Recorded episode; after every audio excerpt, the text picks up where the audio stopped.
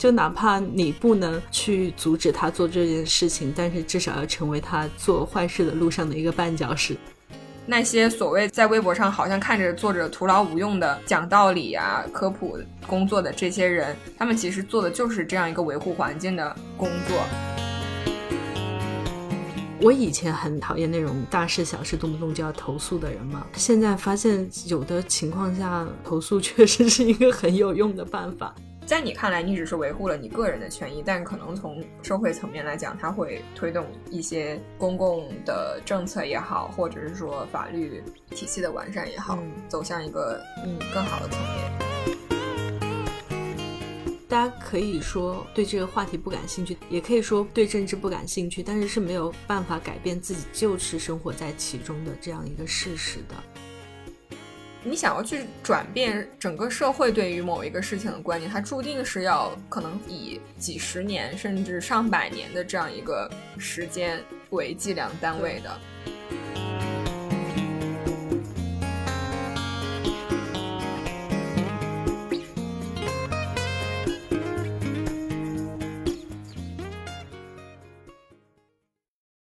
大家好，欢迎收听新一期的自私自利，我是比利。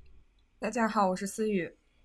今天这期节目想来跟大家聊一下，生活以痛吻我们的时候，我们扇他巴掌的时刻。去年脱口秀大会冠军王冕，他当时夺冠的时候唱的那首《生活以痛吻你》，你扇他巴掌啊，那段话就是很多人都疯狂转发嘛。我觉得可能就是因为大家在现实生活里都太憋屈了，都是比较受害者的一种心态吧。之前就没有想到过说，哦，自己其实也是能还手的。然后他唱的这首歌，我觉得点醒很多人吧。生活里面真的有一些事情，就是你必须就要当下的还击的。如果你不还击的话，就像我们上一期聊欺凌事件一样的，你不还击的话，你其实就是在暗中的纵容和默许那些不公正的行为的发生。所以今天的这期节目，我们就想来跟大家分享我和思雨在生活中鼓起勇气还击的一些时刻，希望能给大家提供一些勇气吧。也希望大家能够在评论里跟我们分享你的这种非常勇敢的高光时刻，一起来鼓励更多的人。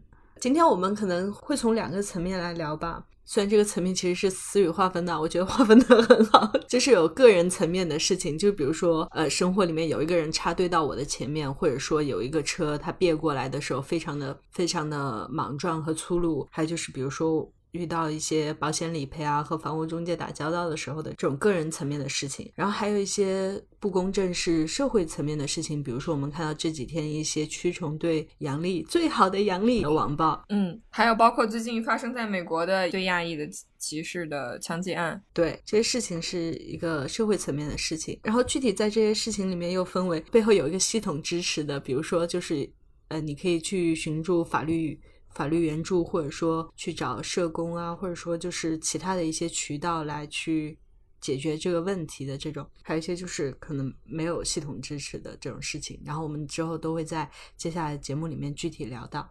先说说个人层面的事情吧。嗯。我记得我们上一期不是聊了那个锻炼精神的肌肉以后，我记得你说你有去试着做一些小小的改变，就是我比较想听听说在那个之后你有哪些体验。啊，我就觉得就像我们那一期聊到的，说你不可能不经过练习就去举起八十斤 的铁。一样，就是总归要从小事情开始练习起嘛。我就是平时在日常生活中，比如说，就是当一个地方其实他没有明确的对的时候，我明明是先到的一个，但是呢，他的服务员却是问我后面来的一个人的时候。我通常情况下都会说，哎呀，没事吧，就让人家先那个嘛，我也不着急。我通常情况下都是会这样自我安慰，然后来回避这个冲突，然后同时给自己一种，哎呀，我很我很宽宏大量的那种来安慰自己。但其实心里面是这种事情发生多了，是觉得挺生气的，就觉得自己自己是会有自己是种软柿子那种感觉，就觉得不舒服。然后在上期录完节目之后，我就决定开始锻炼我的精神肌肉。呃，上周在一个咖啡店的时候，当时就是那边没有明确的对我前面是一家点餐非常慢的一家人，一家四口，然后他们好不容易慢慢点完之后，我已经在那儿站了可能三分钟了，然后后面又突然来了个大哥，他才是从大门才刚刚进去，然后服务员就马上过来问他要什么，然后我就很生气，我就觉得我在这站半天，在在这有礼有貌的等着。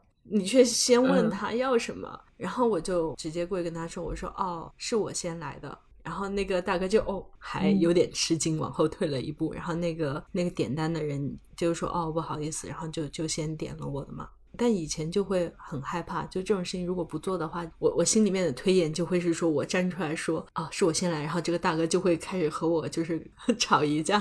然后怎么怎么样的那种，就我脑内就会这种很抓马的这种推演。但其实现实生活中去站出来这样说一下，并没有什么的。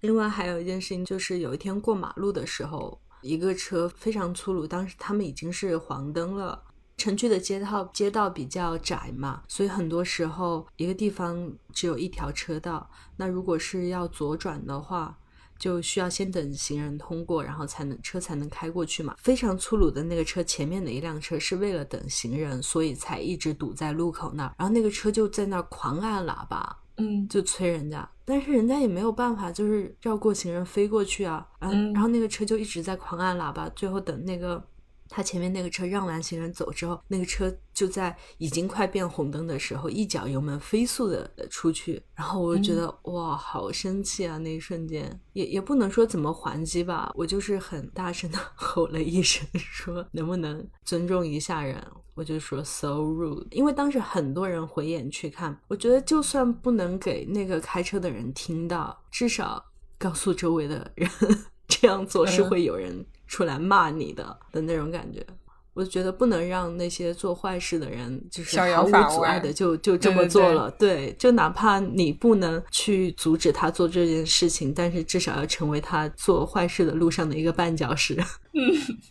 我觉得这个心态非常好，真的，我就觉得大家就是有钱出钱，有力出力。遇遇到这种事情的时候，千万不要沉默，因为你的沉默其实就会让他觉得这个东西是可以被接受的。不仅让当时做坏事的人觉得这个事情是可以被接受的，还让很多这个事情的旁观者也觉得，哦，这个事情发生也没什么呀。可能下一次当他遇到这种情况的时候，他就会去做坏事了。所以我觉得，嗯。当法律体系还没有完善到对每每一件细小的这种不公正的事情都进行规定的时候，那人们的这种道德反应，或者说这种口头上也好、行动上也好这种反应，就是非常重要的。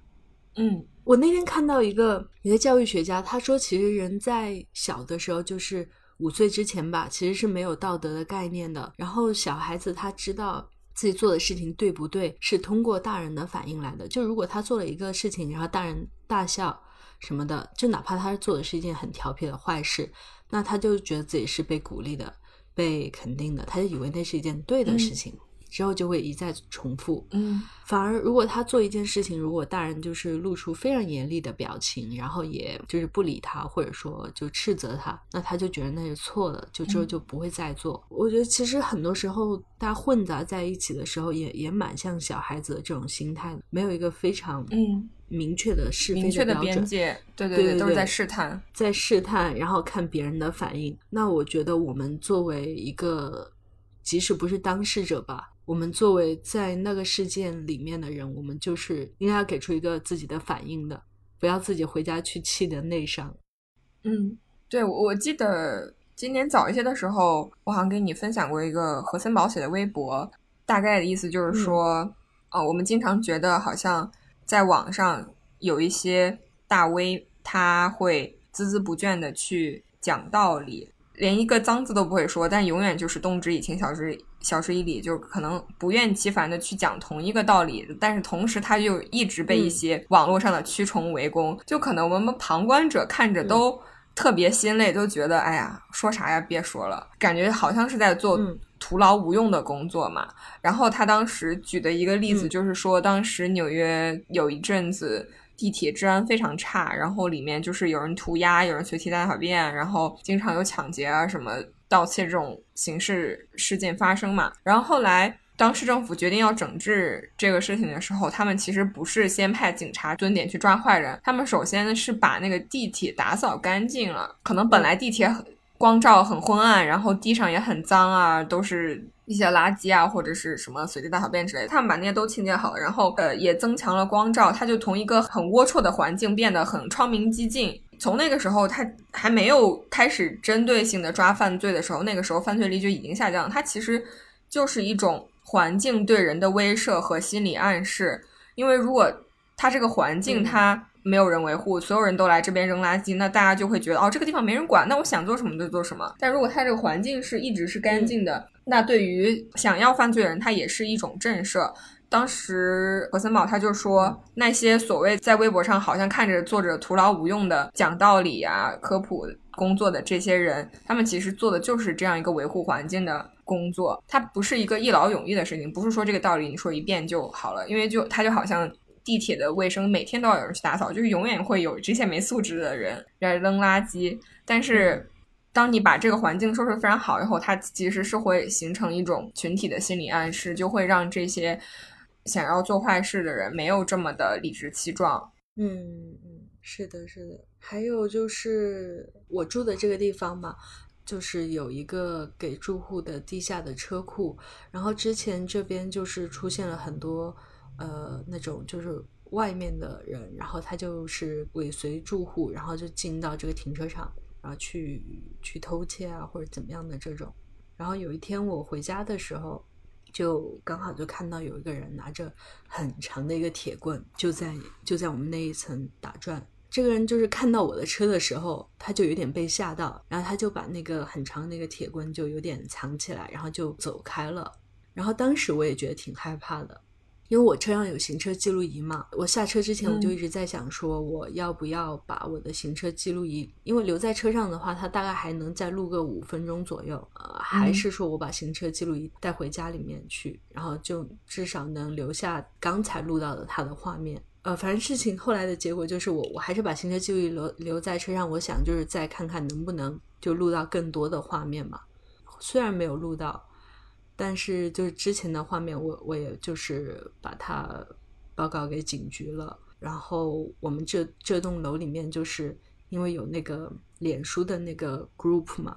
就大家一直会在里面分享说谁谁谁看到了哪些哪些人觉得有点可疑，请大家小心一点。然后我也我也去发了提醒。然后在我们。这些住户这样做了大概两三个月之后，这个小区的公寓管理员他们就就还是联系了人来把那个安保系统升级了，然后也把这个就是进入车库的门的时间调短了，就是说没有人能够轻易的尾随进来嘛，因为基本上你一进去就会关门，而且就是他们还在那个车库的门口定了一个牌子，就是他们联系了拖车厂，一旦公寓的管理员发现这个车牌号是没有登记过的，那就会让。拖车的来拖走，对方就要去交罚款来取车什么的。我觉得这些也是一种还击的方式吧。我觉得对于不公正，不是说什么都没做，然后只是抱怨说啊，这这环境太差了，所以我搬走。对，我觉得这是一个很很好的实践，它是一种介于个人生活和就是社会的大的议题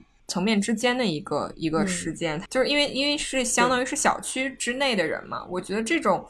层层递进的练习是很重要的，大家一起去帮助小区变得更好。它其实某种程度上也是一种和你紧紧密相连的一个公共生活空间嘛。社区公共层面的这种公共参与的练习，它会给你一种正反馈嘛。就像你刚才说到的，你们一起去把这个小区的治安变得更好，而不是说啊，你觉得这个小区太差了，你就搬走了。然后可能那之后在更大的社会议题上，它也会给你一种去去参与抗争的信心。嗯，我我觉得有的时候是可以，就是通过自己的沟通，然后有的时候如果自己依靠自己，确实很难去跟这个不公正的事情来抗衡的话，你也可以借助一些系统的支持。嗯，就是如果这个事情是有系统可以依循的话，就是我去年圣诞节的时候，我的车跟另一辆车发生了一点小刮擦，然后当时是相当于是对方在一个他不能右转的地方右转。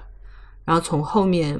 高速的擦擦过了我的车，然后造成了这个这个损害。因为我行车记录仪不是说插在车的主电源上，是在点火器上，然后那天没有插稳，就没有拿到那个画面。然后那个人呢，当时在现场态度良好，就是。道歉，各种认错，然后提供自己的驾照信息等等。然后根据澳洲这边的这法规来说的话，就是如果这种擦挂现场没有人受伤的话，警察是不会出警的。双方交换信息之后就各回各家，然后找保险公司申报就可以了。我，圣诞节发生这个事情，然后第二天我就跟这个人联系，因为他留下了他电话嘛。然后这个人就已经开始显得非常的有点不承认的那种了，然后就说：“哦，我不会找我的保险公司的，你自己找保险公司，然后他们会来联系我的。”然后我就讲，觉得他讲话非常的自相矛盾。他一会儿说让我去找我的保险公司，然后我的保险公司来和他的保险公司联系，一会儿又说我的保险公司和他联系。这这就是完全不同的两个概念嘛。然后我就找我的保险申报了，就是说出现了这个事情，但是是对方的责任嘛。然后我提交了当时现场的照片，然后还有我的陈述，还有在我车上的朋友，他们都。就目睹了这个事情嘛，甚至我还画了当时的那个地形图，因为当时是一个很复杂的一个一个转盘，也很狗屎的事情是，这边很多路段都有监控摄像来测超速和红灯，但在那样一个非常复杂的路段，却却没有一个摄像头来保证说这边如果发生了事故的话，就是取证的问题。就是那个人他就是一直在推脱责任嘛，然后我的保险和他联。他的保险联系之后呢，对方就是不愿意出钱嘛，然后也不回应，就一直这么拖着，拖了三个多月。虽然不是非常严重的损伤，但是我觉得就是这个事情拖着，心里也挺不舒服的。后来我就决定还是要找一下法律援助来咨询，说这个事情怎么处理，因为我感觉我的保险公司的响应速度也非常慢。而且他们就是答应我说要在什么什么时候要和对方联系的，也并没有去联系。我觉得我唯一能够替我说话的，我的保险公司都这么不靠谱了，那怎么办？我又不敢正面去这个人家敲他的门，叫他立马赔钱。那要要怎么做呢？然后就上网查查查查，找了半天，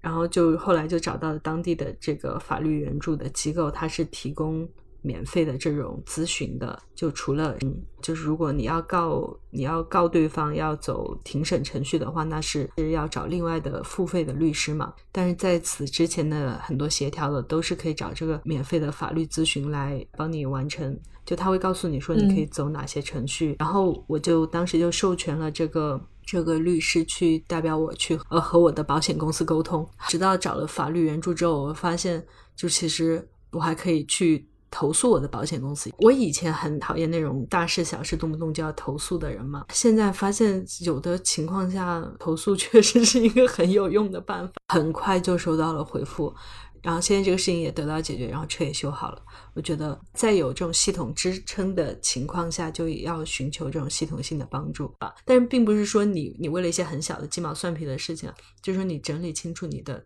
整个事情，你确实是。你的权益是怎么受到了损害的？那这种情况下去走投诉的路径还是非常有用的。嗯嗯，对我之前不是也有一个事情很很类似，就是我的租房的合同，它是在美国这边疫情刚刚开始的时候到期的，然后他那个时候就给我涨价了，但是根据西雅图当地的这个就是市长令，它是不可以涨价的，就是在疫情期间。那个时候是四月份吧，然后我一直到七月份才知道，哦，原来他不可以给我涨价。那我一直多交了这么多钱，然后未来还要多交，那我肯定不乐意嘛。然后我七月就去找那个 leasing office 给他写了个邮件，我说我说根据这个你应该是不可以给我涨价的。然后当时那个 manager 就跟我说，哦，我要跟我的这个法律团队确认一下，然后一一周之内回复你，然后就没有消息了。然后我八月的时候又问他，我说我说这个事情什么时候能能处理好？他说。哦，我跟我们法律团队确认了，你这个好像就是不包括在那个市长令里面。他说我我再确认一下，然后我一周之后给你答复。然后他又消失了。九月的时候我又问他，他说明天绝对给您处理好。之后他又消失了。我真的很无语，你知道吗？因为这个事情就是非常的，就是它是一些生活里很琐碎的事情，但是它就让你很不爽，因为你没有受到公正的待遇，而且这也不是多大个事儿，但是你老是心里要操心这么一个事儿，就让人很不爽。对，然后我当时就已经拖了三个月，我真的生气了。然后我就也是多亏我当时买了那个公司提供的那种法律保险，很便宜，好像一年也就二十几刀吧。然后我就我就买了，然后我就联系了一个律师，说是可以帮忙处理这种案件。然后我当时给那个律师打电话聊了一下，律师说好，那我一周之内我就帮你起草一封信，然后你 review 过就没什么问题，我们就直接发给你的那个 leasing office。然后我的律师周五帮我。把信发出去，我周二就收到收到了我 leasing office 退的钱，就是之前拖了三个月都都解决不了的事情，一收到律师信，第二天钱都退好了。所以就是说，其实很多时候你是可以利用一些完善的这个法律体系来来来为自己争取权益的嘛。你并不说需要我我我认识一个什么熟人，然后我去跟 leasing office 施压，你是完全可以通过这种 我们现代社会文明的手段去解决这个事情的，对吧？然后那你就。要活用这些工具，然后我不太清楚国内的这种法律援助是有没有免费的呀，或者有没有保险。但是我觉得大家在遇到类似的情况的时候，是先可以去找一些这方面的资源的。嗯，对。法律呃，国内有一些那种法律咨询平台的小程序，然后我看他们是那种可以有免费的在线咨询，然后也有那种你发一个问题过去，然后一个律师来解答。比如说你花一个三十块、五十块提一个相关的问题，然后律师来就是收了这个钱之后来就是具体的回答你的那个问题嘛。然后就是其实分类还挺细的，有有专门帮人看文书的，有专门帮人就是具体的跟进一个案件的，有专门帮人看合同的，都都挺多的。呃，其实其实总结出来一句话就是不要给自己经常说算了算了，就其实你又很不爽，就是你心里是很在意这个事情的，你觉得不能就这么算了，但是你又觉得哦呀，好像可能也不会有什么解决办法吧，或者说可能会很麻烦，就是我觉得还是。该还手的时候就是要还手，有一些底线还是要守住。在你看来，你只是维护了你个人的权益，但可能从社会层面来讲，它会推动一些公共的政策也好，或者是说法律体系的完善也好，走向一个嗯更好的层面。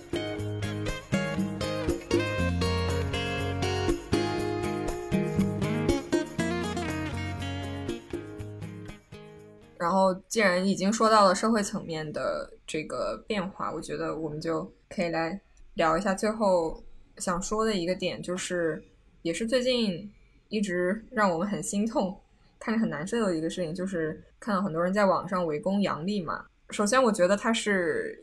优秀的脱口秀演员，这个是毋庸置疑的，他比很多的男性脱口秀演员 要好笑很多。然后最近就有很多我。不太确定这个群体的画像是什么，但应该主体都是男性，在网上攻击杨笠，然后去想要取消他的各种代言吧。然后他们在英特尔的官网下留言，就说就说你用一个所谓挑拨性别对立的这样一个人来代言一个男性用户为主体的产品，你们是是不是啊不想做生意啦？虽虽然说这个东西其实归根究底，它也也并没有什么道理，就是说。男性是这个英英特尔芯片用户的主体，我觉得这个事情是是非常商榷吧，有待考 有待商榷的。对对对，然后后来他们不是发现杨笠还代言了多芬嘛，然后又去想要去搞掉他多芬代言，多芬人家代言的是洗发水黑长直，这次男性又不是这个主要的用户群了，你们他们还去攻击了他护舒宝的代言，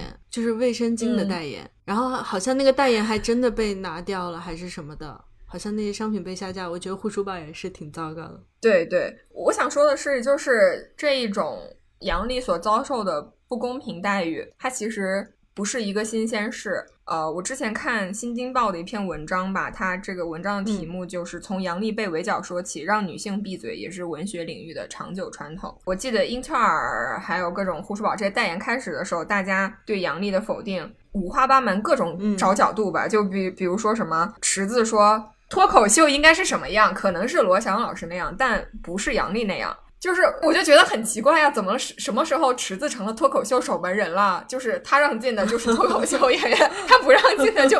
就不是了呢？这个事情很荒诞嘛。然后当时我看了《新京报》这篇文章，他就说，他就列举了很多在三十年前人们就已经在用来抑制女性去表达的一些常用的所谓所谓的一些话术。他说。他写了，可是他不该写。他写了，可是你们看看他写的啥呀？他写了，可是他不算真正的艺术家，这也不是真正的艺术。他写了，可他不就写了那么一部作品吗？这些话出自三十年前的一本书，叫做《如何抑制女性写作》。然后，但他其实所描述的这些话术，在我们今天还是非常的屡见不鲜、层出不穷。就是所谓的说反性别对立的这些人，他们的诉求是什么？他们的诉求并不是说。让女性和男性拥有平等的地位，而是说我们不去讨论这个问题，让我们退回到一种男性保持绝对主导优势的、吃尽性别红利的闷声发大财的时期。因为在你你再倒退二十年，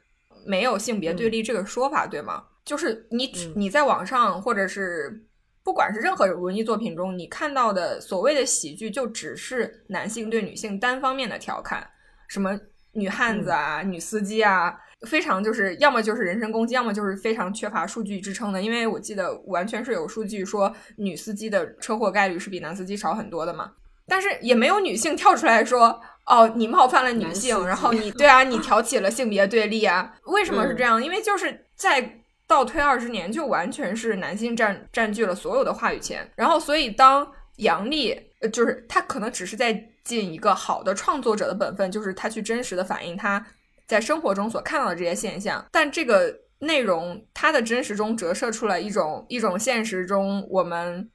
可能没有去把它放大审视过的一种性别的权利结构的改变。当它被拎到台面上的时候，很可能它就是威胁到了一部分男性他们所谓的这种特权感或者安全感也好。前一阵抵制杨笠事件的时候，我朋友给我转发了一个虎扑的帖子嘛。然后那个标题起的就是和老婆就杨笠问题激烈对线，全程截图。嗯，然后那个帖子吧，具体的内容，反正我我我转发了以后，很多女生就在底下说引起强烈生理不适，所以我就不具体的读了。然后我就大概概括一下，他大概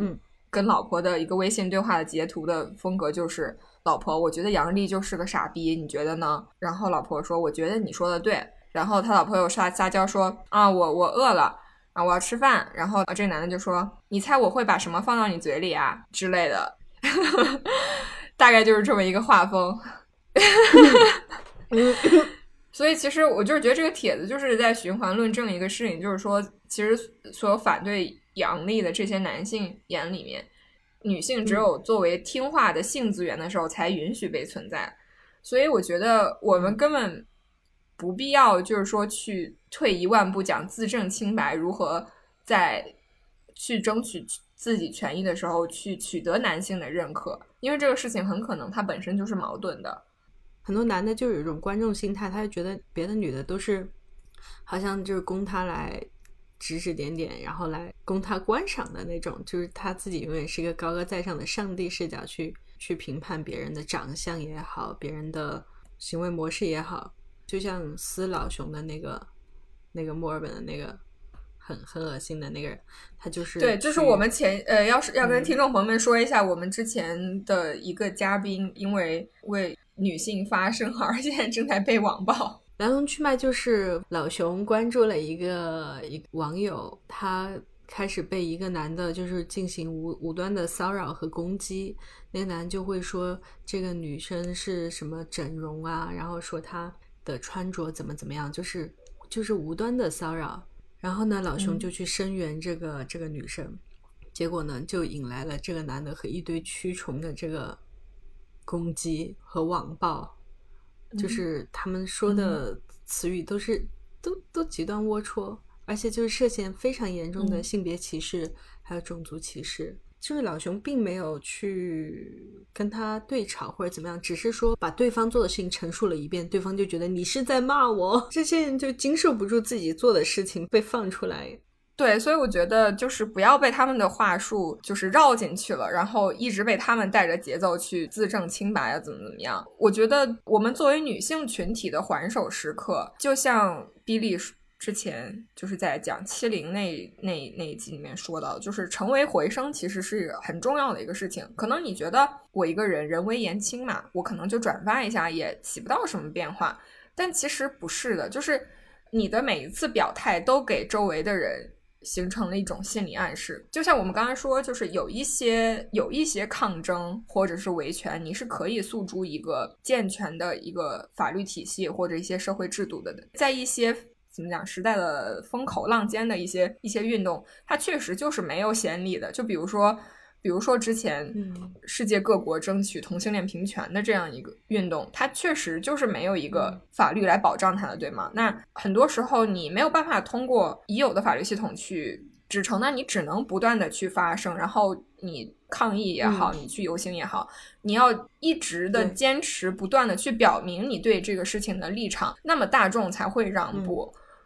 而相反，如果你再倒退一百年，所有人都觉得这个事情不可能成啊，因为没有法律支持，这个事情是做不到的。然后他们就不去进行任何的抗争、任何的呼吁、任何的发声。那可能我们到现在，确实就很多地方就是对同性恋就还是污名化，甚至当做一种精神疾病，对吗？所以我觉得就是成为回声，然后敢于去发声，支持我们自己群体的这个利益是非常重要的一个事情。不要因为好像他们就是所谓的这些。在网上攻击的人看起来他们声音很大，但是不一定代表他们人多，也不一定代表他们有理，也不一定代表他们力量大。然后也并不是说这个我们所要我们所要构建的一个更美好的一个性别平等的未来是不可能实现的。你刚才说的那个就是说很多时候这种东西甚至没有立法。我想到前段时间看的一个电影，它叫《妇女参政者》。那个电影是梅姨主演的，她当时讲的就是在大概一个世纪前，当时只有新西兰通过了女性投票来参政的这个这个法律，在其他所有国家，妇女都是没有投票权的，就是再怎怎么是民选总统也好，再怎么样，都只有男性有投票权。然后呢，那个时候英国就有一群妇女，她们一直在上街去抗争，来来争取妇女。能够有投票的权利嘛？然后他们就被当局打压的很严重，被抓进监狱里面，而且就是很多他们的亲人甚至觉得这是很丢脸的事情，觉得他们一个一个女人家不好好的在家带孩子，或者说就是在工厂上班嘛。那个主角她就是一个洗衣厂的女工，然后她老公就觉得她很很丢人，这么一再的被呃警察抓进去，然后。也也很不理解，很不支持她，但是最后就是通过这样的一群人来改变了英国的这个局面。就后来妇女就就通过他们的争取，妇女有了投票权。虽然这是一个很漫长的几十年的过程，但如果没有他们当时做的那些事情的话，可能不要说是英国，很多很多的地方都不会有这个这个投票权。她女主角就是那个了不起的盖茨比那个女演员演的。然后呢，她一开始完全是一个世外人，她并不是那些激进的去参加那个抗议游行示威的人。然后她之所以被搅进这个事情里面呢，是因为她去旁听、去围观。结果她的那个工友就是特别激进的那个女生，那天在家里面。被她老公家暴了，所以满满脸都是伤。然后别人就告诉她说：“你这样去到法庭的前面的话，没有人会听你讲话的。”她就把自己写好的那个稿纸就给了这个女主角嘛，然后女主角就去替她来说话。一开始的时候，女主角她就是完全被动的被搅进去的一个状态。嗯，那些妇女她们抗争的手段还挺怎么说？就是比如说他们会去。打砸抢会把那个炸药投进油桶里啊什么的，就是还嗯嗯挺那什么的。这个女主角就也很怀疑，说这些人这样做到底对不对嘛？然后她被抓了之后，被放出来之后，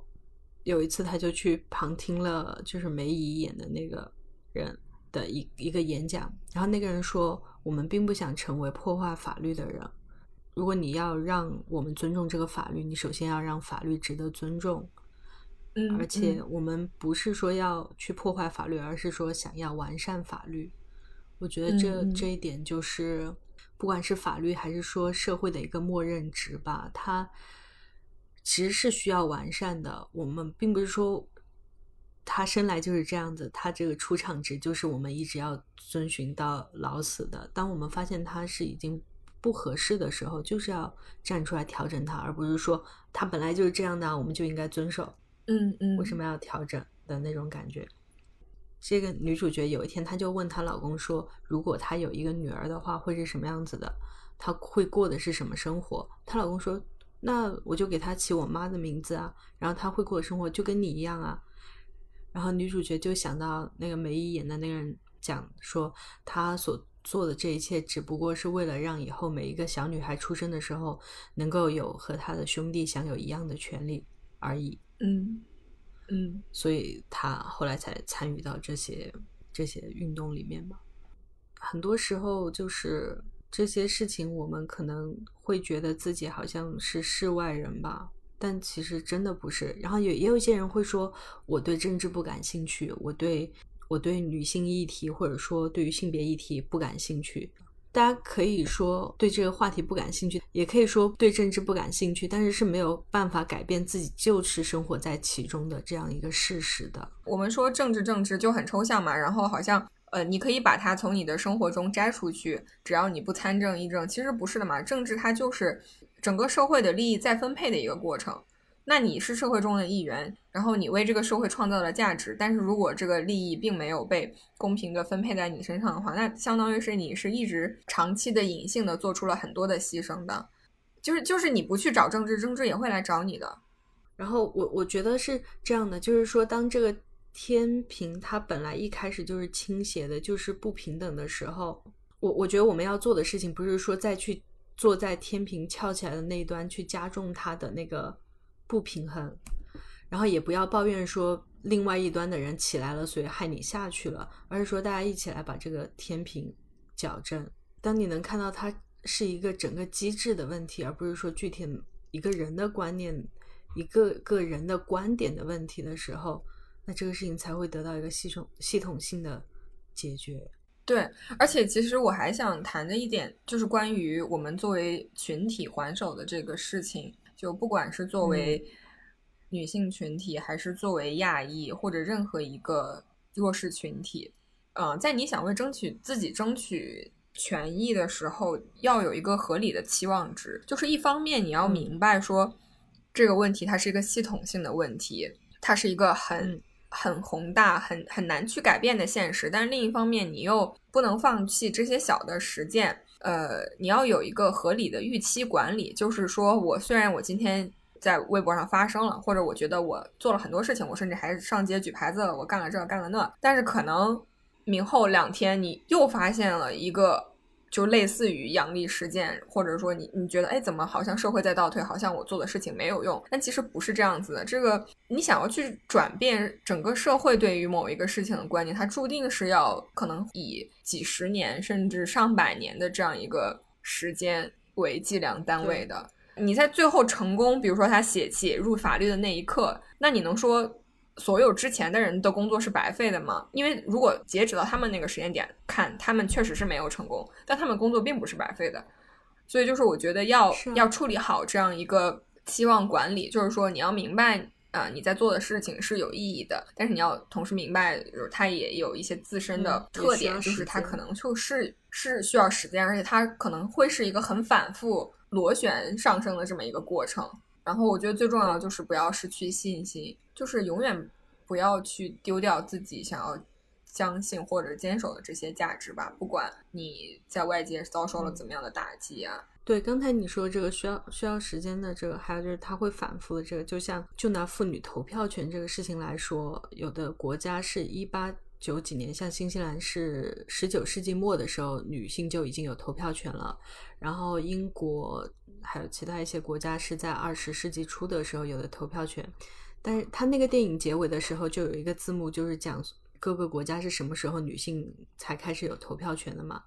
然后最晚的一些国家甚至是进入二十一世纪之后才开始有了投票权。所以，嗯，这个事情它的时间尺度是要要持续很久的。嗯，对，就是说你要守住你的愿景，并且你要相信过程。嗯，对。感谢大家收听本期节目，也希望大家可以去微博保护一下我方最好的杨丽，然后也在评论区跟我们分享大家在生活里还手的时刻，然后让我们一起成为更勇敢的。我想说女性，但是我不知道这集会不会有男性听众。更勇敢的独立女性和男性。嗯，我们下期再见，拜拜。下期再见，拜拜。